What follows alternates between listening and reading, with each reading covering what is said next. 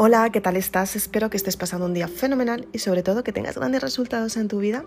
Quiero que te quedes en el siguiente podcast. Hoy comenzamos un podcast muy, muy diferente y es que tengo una fiel lectora que va a hacer la lectura de Mari Berula con todos nosotros y va a dejar su opinión. Quédate para escuchar la maravillosa lectura. Gracias. ¿Alguna vez has oído la palabra amor? ¿Te has visto delante de esa persona y no has sabido qué decir o qué hacer? ¿Cuántas veces has pensado, ojalá pudiera vivirlo? Imagínate una pareja de novio, que viven perfectamente en su estado de amor total, pierden la noción del tiempo, su única inspiración del día es que llegue el momento de estar con esa persona tan especial. Poco a poco, cada uno deja todas sus responsabilidades y decide que las prioridades de la pareja sean las suyas. Se condicionan mutuamente y finalmente tienen todo en común y deciden vivirlo. Con el tiempo, la relación empieza a cambiar. Aguantan unos cuantos meses más, con todas esas prioridades que no eran suyas.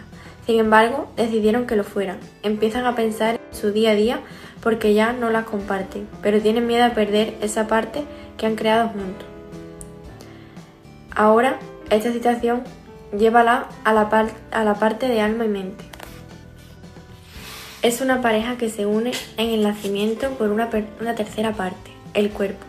Durante un tiempo largo de vida, alma y mente estaban felices unidos. No había problema y todo salía bien. No éramos más que unos bebés. Cuando mente dudaba, alma animaba y así movían el cuerpo, el motor de la vida, que hacía que surgieran los primeros aprendizajes.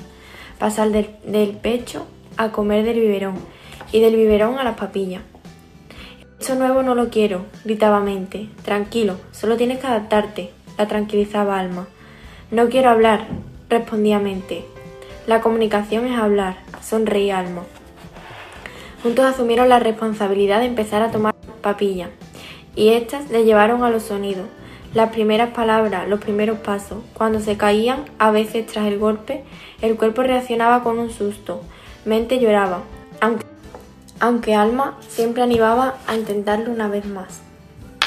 Poco a poco el tiempo transcurría y llegaron a lograr grandes cosas juntos, hasta que a veces no llegaban a entenderse. La desesperación de no poder tener el control absoluto les empezó a separar. Me obligas a hacer cosas que nunca hago, gritaba Mente. Me hace sentir mal, se entristecía Alma. Cada uno empezó a entender las ideas externas, incluso dándolas más importancia que su propio consejo. Decidió centrarse en su propio trabajo, mientras Alma no hizo más que sentirse culpable. ¿Has visto los árboles? comentaba Alma. No puedes despistarte con un árbol, tienes otras cosas que hacer. No es sentir, sino ser, respondió Alma enfadada. No es sentir, sino pensar, dijo Mente. Y ahí se marcó la gran diferencia del desacuerdo. De vez en cuando seguía existiendo esa breve y difusa conexión de cariño que hubo siempre, aunque algo había cambiado. Entonces recordaron todo lo que habían logrado juntos, se miraron y sonrieron, con una sonrisa que inspiraba su complicidad. La distancia era fría, el camino oscuro. Desde lejos, solo una mirada hizo que naciera una pequeña chispa de esperanza. Me llamo Maribelula. Y bueno, este trocito de, este precioso libro, que es un poco como introducción, prácticamente está al principio del libro, eh, me parece maravilloso, me parece una historia muy simple y muy bonita de entender lo que pasa, lo que está pasando, ¿no? De cómo de pequeños tenemos la conexión absoluta entre alma y mente y por lo tanto nuestro cuerpo pues está en conexión y en sintonía y luego cuando vamos creciendo vamos eh, atendiendo más a lo externo, a lo que nos, a lo que escuchamos, a lo que nos dicen, a lo que nos imponen y, entramos en una total conexión entre alma y mente y, empiezan los desequilibrios, ¿no? Y por eso pues luego pues tenemos el cuerpo a veces tan enfermo. Y, y, a lo mejor las emociones, no sabemos canalizarlas, no sabemos sentir. Así que nada, es un libro que al final pues trata en parte de eso, ¿no? De cómo, cómo tenemos que encontrar un equilibrio entre alma y mente, cómo trabajarlo y, cómo al final pues entender nuestro cuerpo, entender nuestras emociones y, llegar a, a conocernos mejor para, pues para avanzar.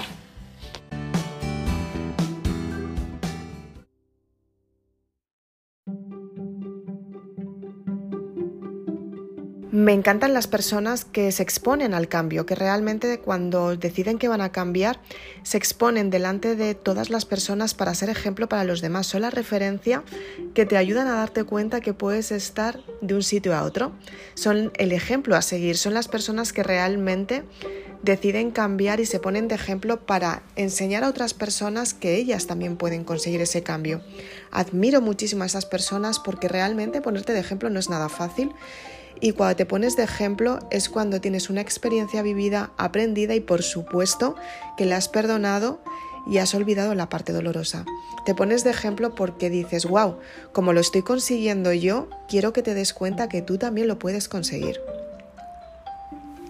Exactamente lo que ha hecho Ana Belén.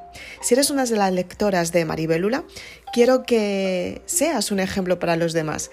Si quieres, puedes compartir tu testimonio haces un vídeo, me das la información del libro, lo que más te ha aportado, haces una lectura, como ha hecho Ana Belén. Te aportas tu información, lo que más te ha gustado, lo que más te ha llenado de energía, lo que más te ha potenciado, lo que más te ha ayudado a decir, wow, a partir de ahora quiero cambiar y quiero tener esos resultados que realmente quiero y sobre todo voy a ir a por ellos y me comprometo y me comprometo porque es que la saga Maribelula me ha ayudado un montón y realmente quiero tener ese cambio que quiero en mi vida, quiero conseguir ese éxito y por supuesto me voy a enfrentar a todo lo que haga falta para conseguir ese resultado que estoy buscando. Si realmente quieres compartirlo conmigo, por favor, mándame tu vídeo a isabelaznar888 gmail.com y lo que voy a hacer es compartir tu vídeo en este podcast, para que tú seas ejemplo de otras personas, para que otras personas digan, wow, es verdad, si es que realmente las personas pueden cambiar simplemente cambiando su forma de pensar y de repente han leído un libro que, está cambiando vidas porque realmente lo hace y tal y como lo hizo conmigo, empezó, con, empezó conmigo, empezó con Sara, siguió con un montón de lectoras, ahora estamos viendo el ejemplo de Ana, Ana Belén, entonces tienes que darte cuenta que realmente los cambios están en ti, simplemente tienes que potenciarte y cuando te potencias te pones de ejemplo para los demás y lo mejor de todo es que los demás deciden cambiar porque tú le rompes la barrera del miedo, dicen, wow, ella ha cambiado y yo también lo puedo conseguir. Entonces es súper importante que seas consciente que puedes cambiar tú y si te pones de ejemplo te comprometes más contigo misma, porque al comprometerte dices, wow, si lo he conseguido decir, cambiar delante de un montón de personas, a partir de ahora sé que no tengo que tener miedo, porque siempre va a haber personas que te apoyen y esas personas las tienes que encontrar. Y esas personas están ahí para apoyarte. Simplemente que tu zona de confort no las vas a encontrar porque las personas que no te conocen te van a aceptar tal y como eres porque no te conocen y van a encontrar la mejor versión de ti.